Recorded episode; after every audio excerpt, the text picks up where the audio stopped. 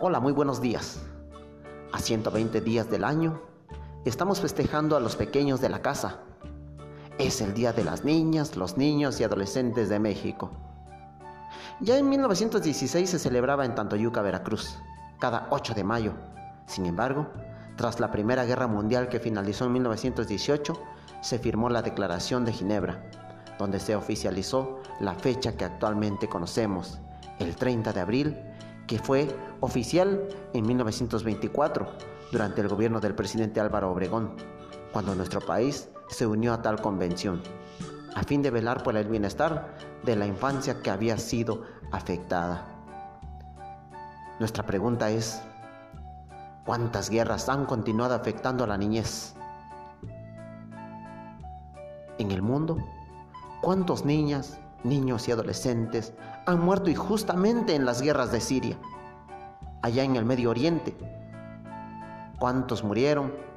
Y siguen muriendo tras los efectos de la bomba atómica lanzada en Hiroshima y Nagasaki, ordenada por el gobierno de Estados Unidos en 1924.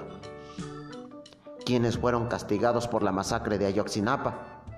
¿O de la guardería ABC en Sonora? ¿Cuántos de nosotros conocemos las injusticias por las que ha pasado esta población? ¿Cuántos servidores públicos como políticos o religiosos, pedófilos, han sido acusados y siguen libres?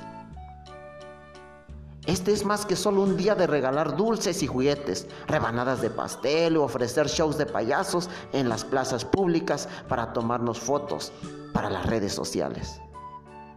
Es un día de reflexión de todos nosotros donde nos debemos preguntar qué mundo les estamos dejando nuestra inconsciencia, al participar para continuar destruyendo este planeta, debe frenar.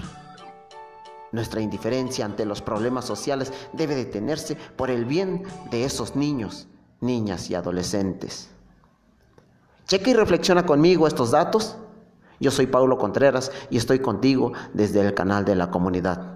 Es Asamblea 93.7 FM.